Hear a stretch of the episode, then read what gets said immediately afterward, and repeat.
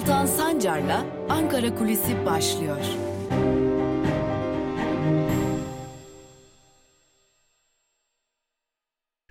Merhabalar sevgili Özgürüz Radyo dinleyicileri ve Özgürüz Radyo'nun YouTube hesabının takipçileri. Yeni bir Ankara Kulisi programıyla Özgürüz Radyo'da bir kez daha sizlerleyiz.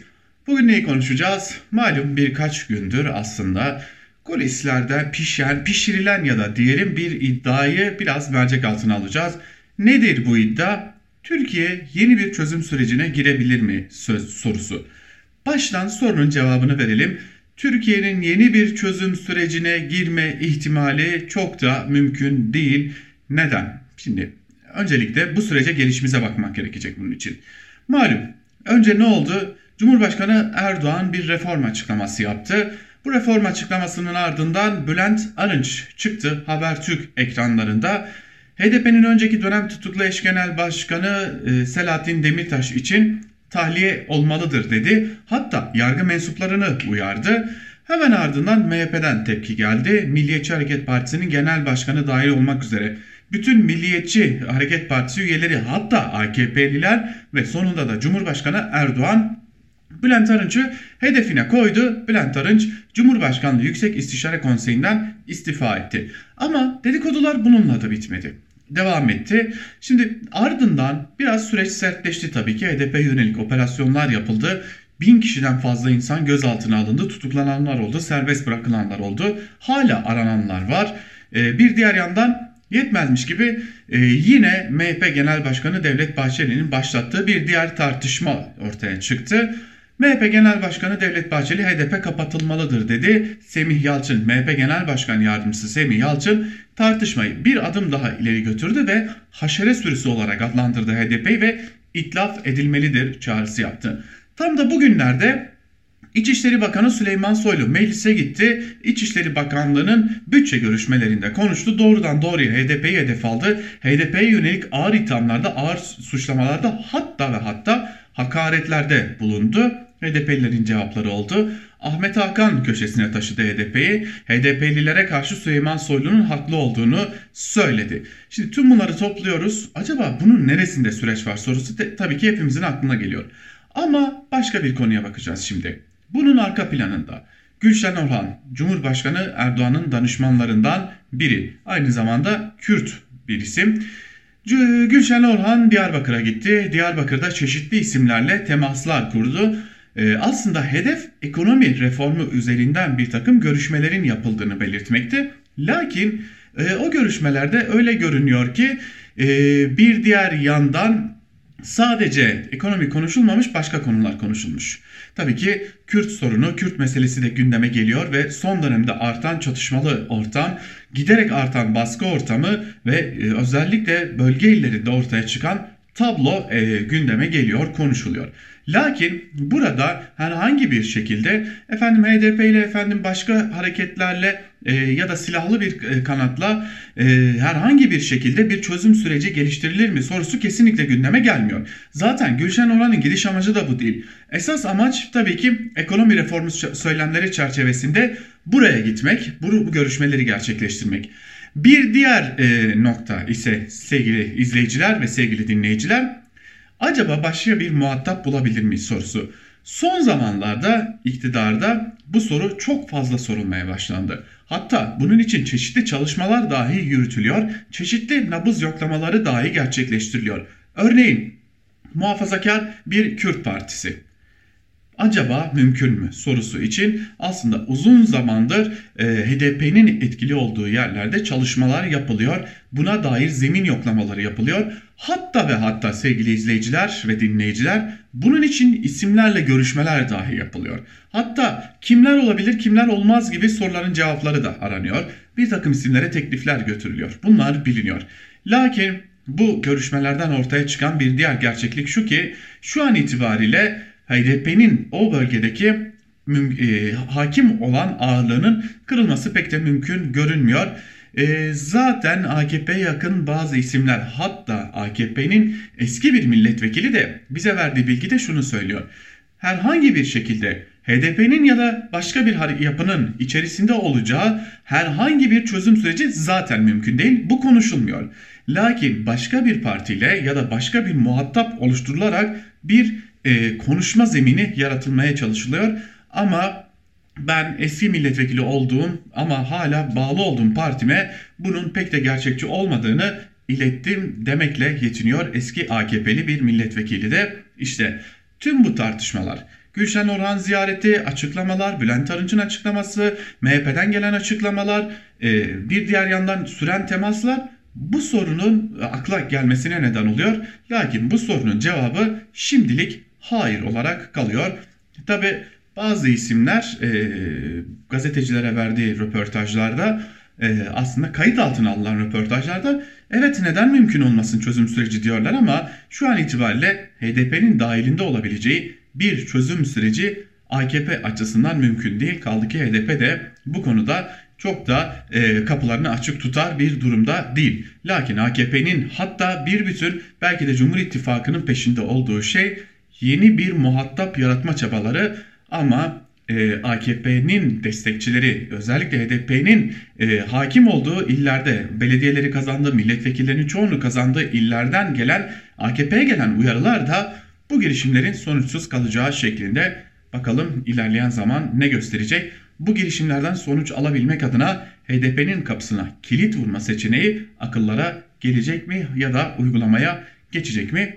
Bunları da ilerleyen zamanlarda göreceğiz diyelim. Ankara kulisini noktalayalım. Bir başka programda görüşebilmek umuduyla. Hoşçakalın.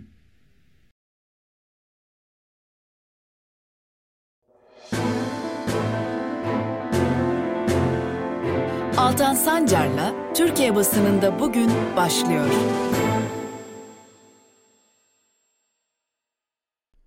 Günaydın sevgili Özgürüz Radyo dinleyicileri. Türkiye basınında bugün programıyla bir kez daha karşınızdayız. Ve her zaman olduğu gibi bugün de gazete manşetleriyle başlayıp günün öne çıkan yorumlarıyla tamamlayacağımız kısa bir Türkiye basını turu yapacağız. İlk gazetemiz bugün Yeni Yaşam gazetesi ve kardeş kanı dökülmemeli manşetiyle çıkıyor. Ayrıntılarda ise şunlar kaydediliyor. Federe Kürdistan bölgesindeki gerilimle ilgili olarak Kürt kurumlarından ard arda uyarılar geliyor. Bölgedeki gerilimi düşürmek için Kasım ayında Federe Kürdistan'a giden delegasyonun içinde yer alan KNK eş başkanı Ahmet Karamuz bu çatışma hiçbir şekilde Kürtlerin yararına değil, tek çözüm yolu diyalogtur. Peşmergeye ve gerillaya açık çağrı yapıyorum. Kardeş kanı, Kürt kanı dökülmemeli dedi. Kuzey ve Doğu Suriye'de birçok partinin bir araya gelerek oluşturduğu Kürt Ulusal Birliği partileri de Kobani'de bulunan Özgür Kadın Meydanı'nda basın açıklaması yaparak Kürtler arası çatışmadan Türkiye'nin çıkarın, çıkarına olacağını söyledi. Tevdem'de ulusal birlik çağrısı yaparken barış annelerinden Hatice Ay ve Münübe Yılmaz da yeterince acı çektik diyerek barış ve diyalog çağrısı yaptı denilmiş haberde. Çay paramız yok başlıklı bir diğer haberi de paylaşalım. Asgari Ücret Tespit Komisyonu'nun önceki gün yapılan toplantısından sonra milyonların gözü 3. toplantıya çevrildi. Gazetemize konuşan asgari ücretle geçinen emekçiler asgari ücretin açlık sınırının altında olduğunu belirterek insanca yaşayacak bir ücret istiyor. İsmini vermek istemeyen bir çalışan çayın bardağı olmuş 3,5 TL. Oturup arkadaşlarımızla artık bir çay içemiyoruz diyerek durumunu anlatıyor. Belediye işçisi Ali Ekber Eraslan ise işçilerin açlıkla boğuştuğuna dikkat çekerek bir avuç zengine kıyamıyor devlet.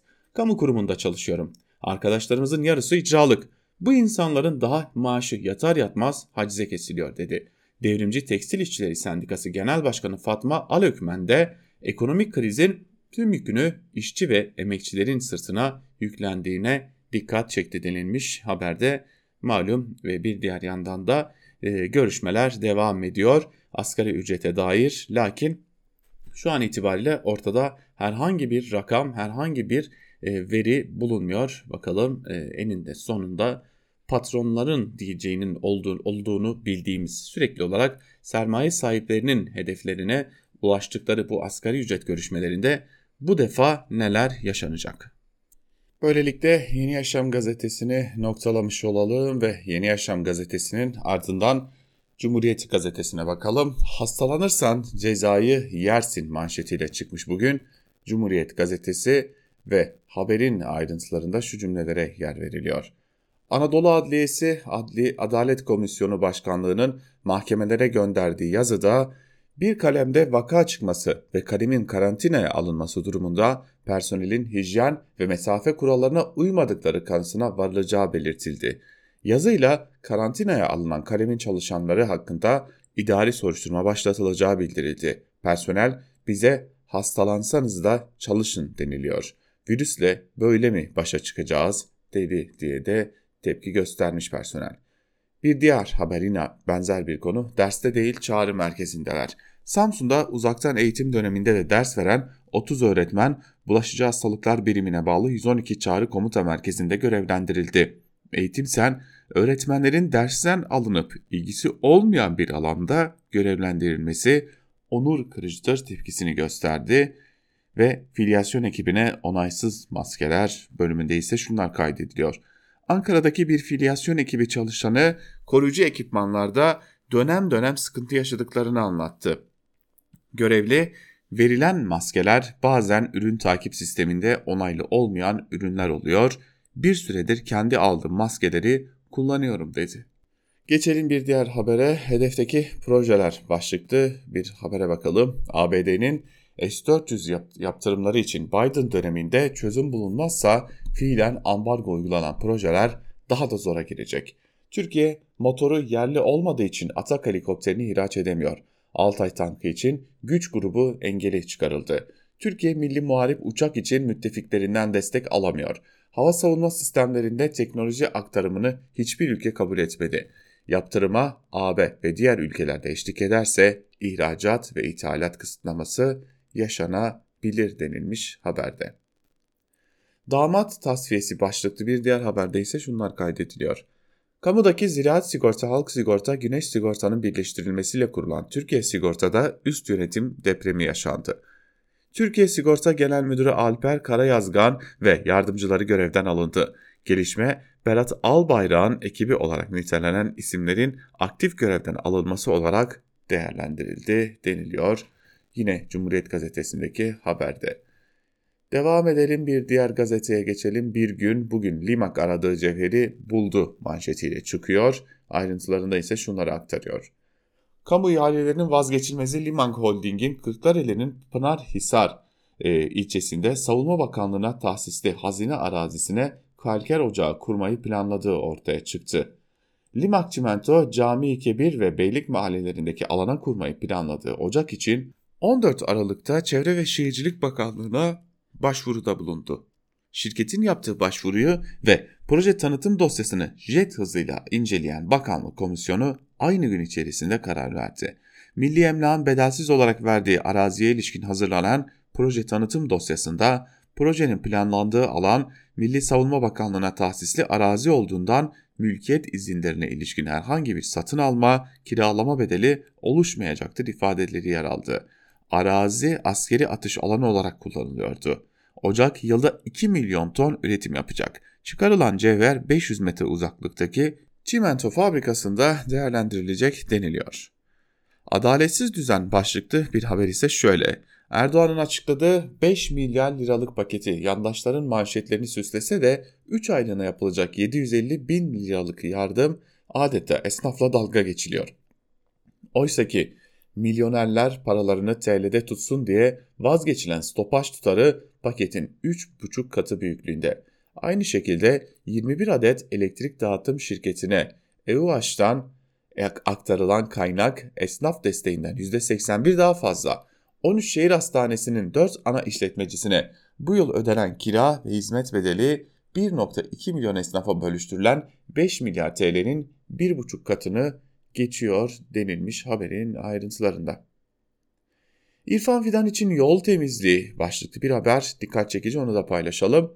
Anayasa Mahkemesi'nin üyesi Burhan Üstü'nün emekliye ayrılması nedeniyle boşalacak üyelik için bugün seçime gidilecek. Yarışacak isimlerden biri de İstanbul Başsavcısı İrfan Fidan olacak. AYM üyeliği için yapılacak seçimler öncesinde Fidan'a tepki olarak adaylar birer birer yarıştan çekildi. Öte yandan Fidan bir gün ve evrensel hakkında suç duyurusunda bulundu denilmiş haberin ayrıntılarında. Tabi suç duyurusu için mi çekilmişler la yoksa e, önünü açmak için mi çekilmişler bunu görmüş olacağız. Geçelim Evrensel Gazetesi'ne. Hayaldi, e, kabus oldu manşetiyle çıkıyor Evrensel Gazetesi ve şunlar kaydediliyor. AKP'nin hayaldi gerçek oldu sloganı bugün esnafın kilit vurduğu dükkan camlarında eski bir gazete küpürü olarak görülüyor. Pandemide yüzüstü bırakılan esnaf ise kabusu yaşıyor. Pandemi ve e, ekonomik kriz aylarında hükümetin e, gelirsiz bıraktığı esnaf bir yandan evine götürmek zorunda kaldığı ekmeği bir yandan ödemesi gereken borçlarını düşünüyor. Esnaf kısık olan sesimiz yavaş yavaş yükselmeye başlayacak dedi şeklinde de ayrıntılar aktarılmış. Ancak e, bir fotoğraf var e, Emre Yılmaz'ın fotoğrafı kapısına kilit vurulmuş bir dükkan ve o dükkanda AKP'nin hayaldi gerçek olduğu afişi yer alıyor. E, daha doğrusu bir gazete küpürü yapıştırılmış camlardan içeri güneş girmesin diye ve orada e, ilan olan ilanda hayaldi gerçek olduğu yazılıyor. Daha ne olabilir ki? Belki de yılın fotoğraflarından biriyle karşı karşıyayız. Kişiye özel yargı uygulaması var başlıklı bir habere de göz atalım. Cumhurbaşkanlığı İletişim Başkanı Fahrettin Altun'un evinin fotoğraflanmasıyla ilgili yürütülen soruşturma kapsamında hakkında 10,5 yıla kadar hapis istenen CHP İstanbul İl Başkanı Canan Kaftancıoğlu evrensele konuştu. Bir kez daha görüldü ki ülkede herkese eşit yargıdan kişiye özel yargı uygulamasına geçildi deniliyor. İki günde 11 sağlıkçı öldü başlıklı haberi aktaralım şimdi de. Türk Tabipleri Birliği iki günde 11 sağlık çalışanının Covid-19'dan hayatını kaybettiğini duyurarak iktidara yönetemediğimiz için ölüyoruz diye seslendi. Hemşire Günseli Uğur ise iktidarın meslek hastalığı yerine vazife malüllü açıklamalarını eleştirerek ölüme de mi statü varmış diye sordu. Adana Tabip Odası Başkanı Selahattin Menteş, kentteki 4 atıl hastanenin personel atanarak açılmasını istedi. Hastanelerde yer olmadığı için evde takip edilen hasta sayısının arttığına dikkat çeken Menteş, çözüm hastaları eve göndermek değildir dedi şeklinde de ayrıntılar aktarılmış. Ve geçelim Sözcü gazetesine şimdi de. Sözcü gazetesi ise bugün bu nasıl kafa manşetiyle çıkıyor ve 3 ayrı noktada e, dikkat çeken haberler paylaşılıyor. 1. Yılmaz Özdil ölünce cesedi camilerimize sokulmasın çağrısı yaptı. İslami ilimler doçenti Ebu Bekir Sifil nefret kustu. Yazarımız Yılmaz Özdil ve Tele1 sunucusu Cüneyt Akman'la ilgili cesetleri camilerimize sokulmasın, namazları kılınmasın mesajı attı. Sanki camiler babasının malı. 2. Üniversite profesörü üniversitelerimiz için neredeyse fuhuş evi dedi. Bir dönem AKP'den vekil aday adayı olan Sakarya Üniversitesi öğretim üyesi Profesör Ebubekir Sofuoğlu iktidara yakın TV'ye çıktı. Milletin evladını gönderdiği üniversitelerimizi ağır bir dille eleştirdi. Sofuoğlu şöyle dedi. Üniversiteler neredeyse fuhuş evlerine döndü. Stüdyodaki konuklar hocam ağır oldu deyince Sofuoğlu gelin ben sizi gezdireyim diyerek iddiasında ısrarcı oldu. Tabi burada bir parantez açalım. Bu bir eleştiri falan değil. Bu düpedüz nefret suçu, hakaret. Tabi onun da eğer e, üniversiteleri fuhuş olarak nitelendiriyorsa aldığı profesör unvanıyla esasen taşıdığı unvanın ne olduğunu da merak etmek gerekiyor. Geçelim üçüncü konuya. Üç başhekimden hemşireye yılın en onur kırıcı cezası. Antalya Kumluca Devlet Hastanesi Başhekimi Ayşegül Alkan'ın görevli bir hemşireye serviste bulunmadığı gerekçesiyle 500 kez ben salağım servisinden başka servise gittim yazdırdığı iddia edildi. Meslek örgütleri hemşiremize yapılan hukuk dışı uygulamadır diyerek tepki gösterdi. Soruşturma açıldı deniliyor haberde. Şimdi 3 önemli haber de bize AKP'nin Türkiye'yi getirdiği yeri gösteriyor. Başka da hiçbir açıklaması yok. Evet Sözcü gazetesini de böylelikle noktalayalım. Karar gazetesine geçelim. Rezerv eridi, akıl başa geldi manşetiyle çıkmış Karar gazetesi. Hep birlikte ayrıntılarına göz atalım. Para politikasının sıkılaşabileceğini söyleyen Naci Ağbal, kurların yönünü belirlemek, belirleyecek şekilde döviz alım ya da satım işlemi yapılmayacak. Sağlıklı işleyiş açısından dövizde arz ve talebi yakından takip edeceğiz. Kurlarda ekonomik temellerden kopuk aşırı dalgalanmalar görürsek alış ya da satış yönünde müdahalede bulunacak ifadelerini kullandı. kurumun faaliyetlerine ilişkin daha şeffaf olacaklarını söyleyen Ağbal, swap'tan başlayarak birçok verinin kamuoyuyla paylaşılacağını da ifade etti denilmiş. Aslında yön belirlemek için müdahale etmeyeceğiz diyor Naci Ağbal. Merkez Bankası Başkanı Naci Ağbal ancak ardından da kurlarda ekonomik temellerden kopuk aşırı dalgalanmalar görürsek yaparız da demeyi unutmuyor. Ve geçelim bir diğer habere Bahçeli HDP'de ısrarcı haberine. MHP lideri HDP'ye hedef alan açıklamaya, açıklamalara yenisini ekledi. Parti kapatmaların olumlu sonuçları görülmedi diyen AKP'li Kurtulmuş'a da tepki gösterdi.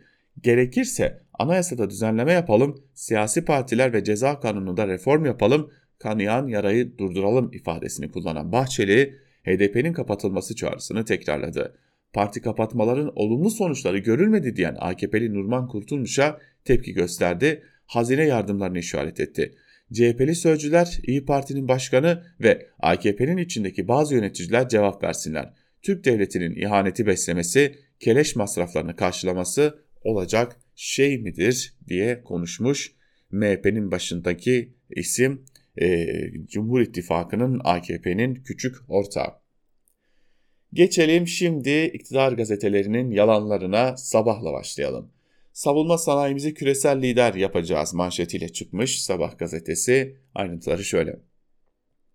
ABD'nin yaptırım kararlarının amacı savunma sanayindeki atılımlarımızın önünü keserek bizi bağımlı hale getirmek. Türkiye'den hiçbir ülkeye bu yaptırım bir yap, bu yaptırım uygulanmadı. İlk defa NATO üyesi olarak bize uygulanmakta. Bu karar ülkemizin egemenlik halklarına yönelik aleni bir saldırıdır. Bu nasıl müttefikliktir? Savunma sanayimizi her bakımdan bağımsız hale getirmek için dünkünün iki katı fazlasıyla çalışacağız. Bu sözler Cumhurbaşkanı Erdoğan'a ait. 400 milyon liralık rant vekaleti başlıklı bir habere bakalım şimdi. İstanbul'un en değerli yeri Ulus'taki yeşil alan müthiş bir kurnazlıkla ranta kurban gitti. 400 milyon liralık rant oyunu şu şekilde oynandı. Beşiktaş Ulus'taki 4 dönümlük plansız e, alan 3 ortak tarafından satın alındı. Arazi önce Beşiktaş Belediyesi planlı alana çevrildi. Ardından arsanın vekaleti İBB İmar ve Bayındırlık Komisyonu'nun CHP'li üyesi Sebahattin Öztürk'e verildi. Böylece şüpheli arazi İBB meclisinde görüşülmeden önce komisyon üyesine teslim edilmiş oldu deniliyor haberin ayrıntılarında. Geçelim Hürriyet'e. Hürriyet gazetesinin bugünkü manşetinde ise 7 sayfada 500 mobbing sözleri yer alıyor. Ayrıntılar ise şöyle. Antalya'nın Kumluca Devlet Hastanesi başhekimi görev yerlerini terk eden iki hemşireye verdiği ceza pes dedirtti. Hemşirelere 500 kere ben salağım diye yazdırdı. Sağlık Sen Antalya Şube Başkanı Sinan Kulu Öztürk arkadaşlarımız hata yapmış olabilirler ama cezası böyle verilmez dedi. Başhekim Alkan ise koronavirüs hastaları temizlik personeline bırakılarak aşağı iniliyor diye kendini savundu. İş, yeri, iş yerinde psikolojik şiddete maruz kaldık diyen hemşireler şikayet etti. İl Sağlık Müdürlüğü inceleme başlattı deniliyor haberde. Yine Hürriyet'in birinci sayfasında böyle müttefik mi olur diyerek ABD'ye e, karşı bir e, tepki var. Yine Cumhurbaşkanı Erdoğan'ın e, açıklaması. Şimdi bir iddiayı daha doğrusu gerçekle bağdaşmayan bir haberi paylaşacağız sizlerle. Varlık fonu sıkı denetleniyor başlıklı bir haber. E, ayrıntılar şöyle. Cumhurbaşkanı Yardımcısı Fuat Oktay bütçe görüşmelerinde Türkiye Varlık Fonu ile ilgili önemli açıklamalar yaptı. Muhalefet Varlık Fonu'nu fonu denetlenmiyor diye çamur atıyor. Türkiye Varlık Fonu çok katı ve kapsamlı bir denetime tabidir. Bağımsız denetimi DDDK tarafından e, de, izlenmekte ve süreç meclis denetimiyle bitmekte. Kamuda çalışanlar kaç kurulda görev yaparsa yapsın sadece birinden huzur hakkı alabilirler denilmiş. Ama kamuda çalışanların kaç kurumda çalışırsa çalışsın olmasına da devam edileceğini söylemiş. Bir diğer yandan hangi yetkili, hangi yetkili diyoruz? Cumhurbaşkanının başında olduğu bir kurumu denetleyebilir, denetlese dahi orada bir usulsüzlük bulabilir. Bu devirde merak ediyoruz. Geçelim Milliyet'e. Milliyet'in manşetinde ise Ankara'da Sincar mesaisi sözleri yer alıyor. Ayrıntılara çok kısa değinelim. İran kuzeyindeki Sincar'dan çıkarılması süreci devam eden PKK-YPG bölgedeki varlığını sürdürmeye ve artırmaya yönelik adımlar atmaya çalışıyor. Son olarak 50-60 kişiden oluşan YPG'li bir grup önceki gün Suriye'den Irak'ın kuzeyine sızmaya çalışarak peşmerge noktalarına ağır silahlarla saldırdı.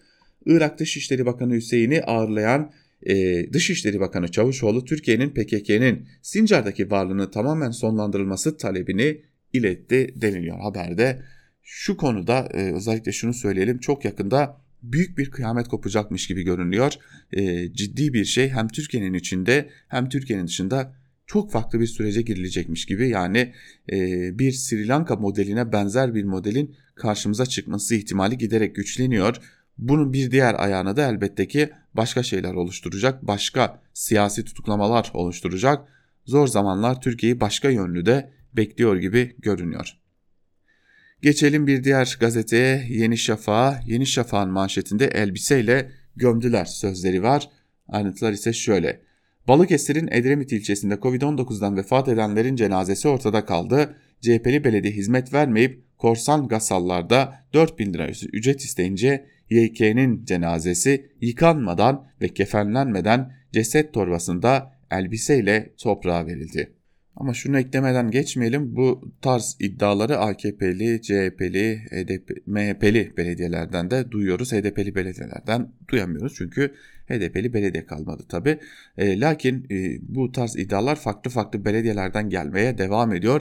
Çok ciddi iddialar e, ve e, gerçekten de suç teşkil eden iddialar. Yeni Şafak'ın sür manşetinde de tabii ki Cumhurbaşkanı Erdoğan var. Egemenlik hakkımıza aleni saldırı diyerek yine Amerika Birleşik Devletleri'nin S-400'ler nedeniyle uyguladığı yaptırımlara dair görüşünü açıklamış Erdoğan.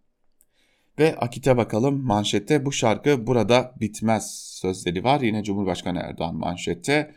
Sözde müttefik ABD'nin Rusya'dan temin edilen S-400 hava savunma sistemlerini bahane ederek Türkiye'ye yönelik yaptırım kararı almasına Başkan Erdoğan'dan sert tepki geldi. Kararın ülkemizin egemenlik haklarına yönelik aleni bir saldırı olduğunu ifade eden Erdoğan, savunma sanayimizi her bakımdan bağımsız hale getirmek için dünkünün iki kat fazlasıyla çalışacağız.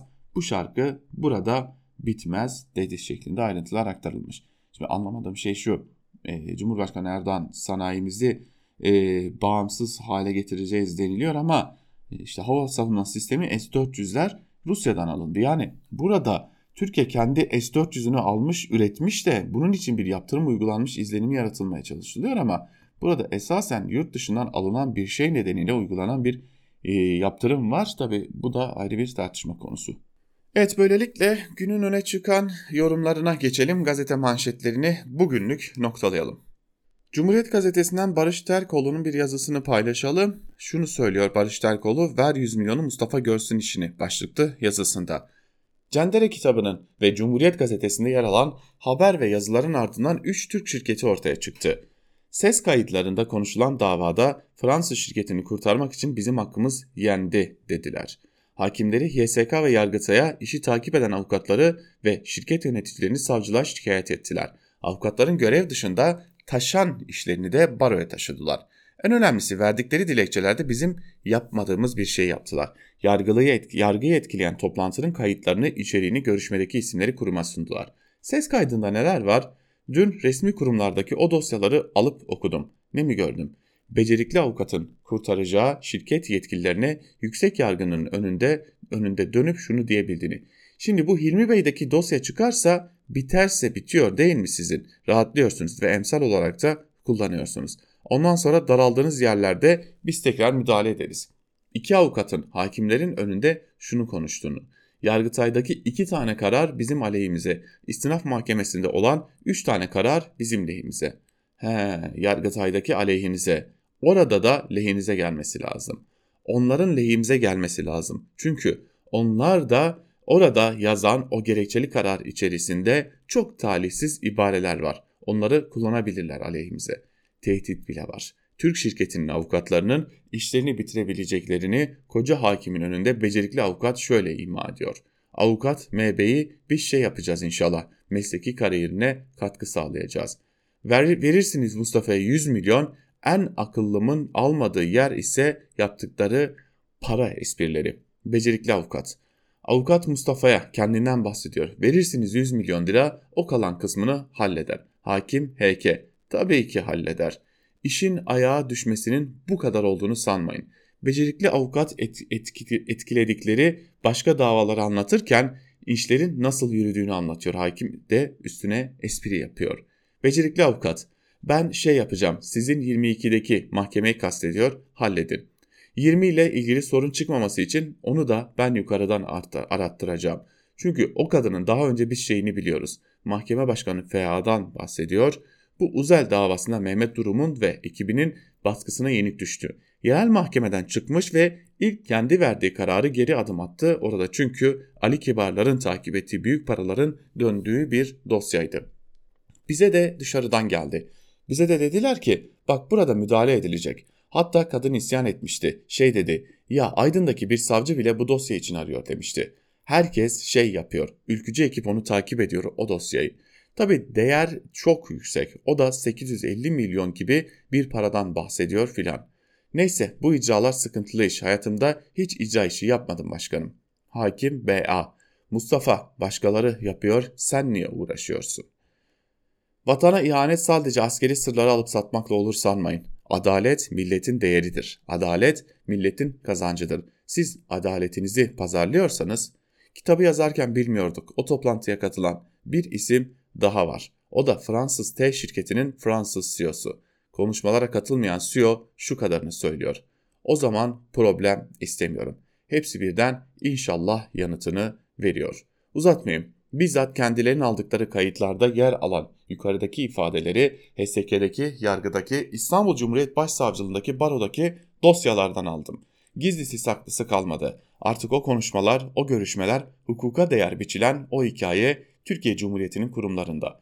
Yargı reformu diye yatıp kalkanlar gereğini yapacaklar mı? Yoksa yargı için satılık ilanı mı verecekler?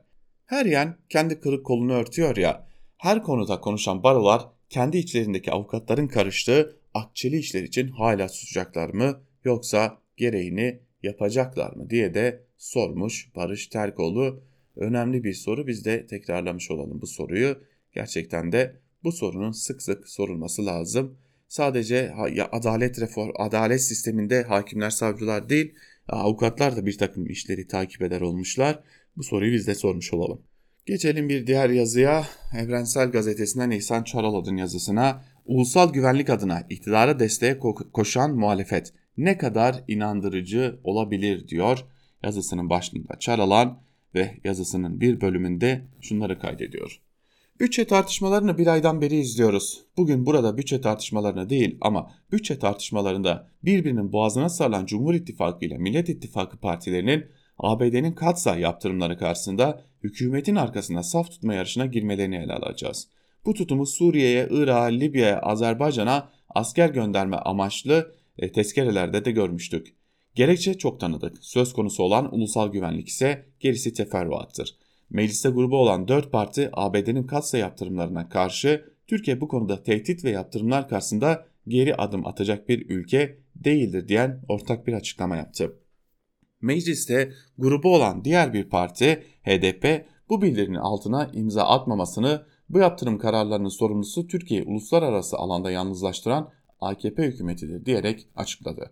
Evet gerek ABD gerekse AB Türkiye ile ilişkilerini yaptırımlara yeniden tanzim etmeyi amaçlayan bir çizgiye geçirmişlerdir. Elbette ki ABD ve AB'nin buradaki amacı Türkiye'yi 70 yıldır Batı emperyalizminin stratejisiyle uyumlu konuma getirme, yeni koşullara uydurmaktır. Bu yüzden de yaptırımlar emperyalistlerin bir girişimidir. Elbette ki ülkesini seven her kişi, her odak, her çevre, her parti yaptırımlara karşıdır, karşı çıkmak yükümlülüğündedir. Ancak yaptırımlar gökten gelmemiştir. Tersine Türkiye'nin yayılmacı, yeni Osmanlıcı, ihvancı bölgede halklara rejim dayatan politikaları ve bu politikaları bölgede çıkar peşinde koşan emperyalist güçlerin bölge stratejisiyle uyumlulaştırmada karşılaşılan sorunların devamı olarak ortaya çıkmıştır. İçeride terörle mücadele propagandası arkasında tek adam yönetiminin tahkim edilmesi, halkın demokratik kazanımlarının ortadan kaldırılması, özgürlüklerin kullanılamaz hale getirilmesini dışarıda yayılmacı, yeni Osmanlıcı, ihvancı bir çizgiden hareketle ülkelere rejim dayatma, komşular arasındaki sorunları askeri güçle çözme gibi politikalara destek verilmesi olarak ete kemiğe bürünmüştür. Bu yüzden de gerçek bir anti-emperyalizm böyle bir çizgiden yaptırımlara karşı mücadele öncelikle iktidarla muhalefetin arasında halkın da açıkça görebileceği bir mesafe koymak, belirleyici bir öneme sahip olmaktadır diyor İhsan Çaralan yazısının bir bölümünde. Gazete Duvar'dan e, Cansu Çamlıbel de e, Katsa konusunu ele alıyor. En Katsa Toto'nun sonu e, asıl pazarlık şimdi başlıyor başlıklı bir yazı kaleme almış ve yazısının bir bölümünde Cansu Çamlıbel de şunları kaydediyor. Trump'a yaptırımları ötelemek ne kadar anlamlı ise iş ise 3 gün önce açıklanan yaptırımları acımadık havasında hafife almakta ancak o kadar anlamlı olabilir. Sadece yaptırımlar açıklandıktan sonra ABD dolarının TL karşısındaki büyük bir tırmanışa geçip geçmeyeceği ile ilgili olan piyasa aktörlerinin hafif geldi hafif adoslar coşkusunun Beştepe'yi de bir nebze rahatlattığı ortada. Türkiye'nin mali kurumlarının ABD Merkez Bankası ile doğrudan alışveriş yapması yasaklansaydı ya da iki ülke mali kurumları ve bankaların dolarla işlem yapması yasaklansaydı ya da iki ülke bankaları arasındaki transferler toptan yasaklansaydı tüm bunlar Türk ekonomisi üzerinde atom bombası etkisi yapabilirdi elbette. Böyle bir noktada bırakılmamış olmak kötünün iyisi bir durum. Ancak hangi yaptırımların seçilmiş olduğu ile başkanlık koltuğunda kimin oturduğundan ziyade Amerikan kapitalizminin ruhu arasında kuvvetli bir orantı var. Washington'dan doğrudan ekonomik hasım olarak konumlandırdığı Çin'e uygulamadığı şiddetteki yaptırımları Türkiye uygulaması beklenmezdi. Dahası ABD'nin Türkiye'nin tekrar IMF'e IMF yolunun düş, yoluna düşmesinden yana bir beklentisi varken bu kurumdaki veto hakkını Türkiye aleyhine işletmeyi yaptırım olarak Ankara'nın önüne koyması akıl dışı olurdu. Ancak yaptırımların şiddetini Salt Halihazırdaki sokaktaki insanı ziyadesiyle sarsmakta olan ekonomik krizi derinleştirip derinleştirmeyeceği üzerinden okumak Erdoğan hükümetinin karşı karşıya olduğu dikenli jeopolitik pazarlığı ortadan kaldırmayacak. 14 Aralık yaptırım paketinin 5 maddesinden en sıkıntılı olanı kuşkusuz önce Milli Savunma Bakanlığı altındaki bir müsteşarlık iken Türkiye'nin başkanlık sistemine geçmesinin ardından doğrudan Cumhurbaşkanlığına bağlanan Savunma Sanayi Başkanlığına başkanlığının kurum olarak kara listeye alınmış olması.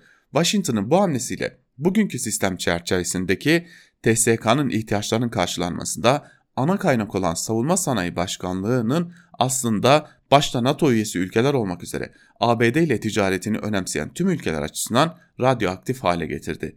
Henüz yaptırım kararı ortada yok iken Kanada'nın Bayraktar ihaleleri için gönderdiği motor dahil diğer parçalara ilişkin ihracat izinlerini nasıl tak diye askıya aldığını anımsamak bundan sonra Türkiye'nin savunma sektörünün nasıl bir alacakaranlık kuşağına girmekte olduğunu anlamak açısından ipucu niteliğinde.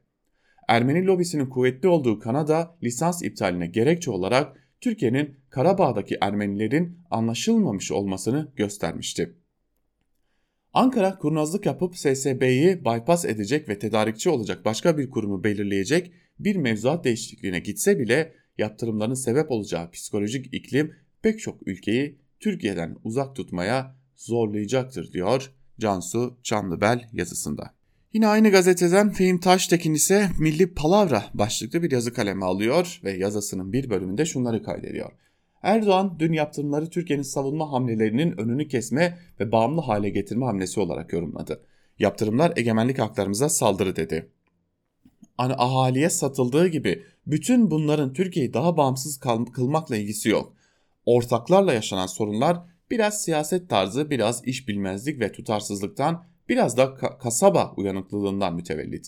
Tam bağımsız savunma sanayi hedefimizde kararlıyız diye afra tafra yapanlar önce ABD'nin sonra Çin'in ardından Rusya'nın kapısını çalıp nihayetinde çalıştıramayacakları bir sistem için 2,5 milyar dolar ödediler. Hikaye bir miyopluktan ibaret. Savunma sektörü çok kompleks, milli diye hava basılan ürünler ürünler bağımlı.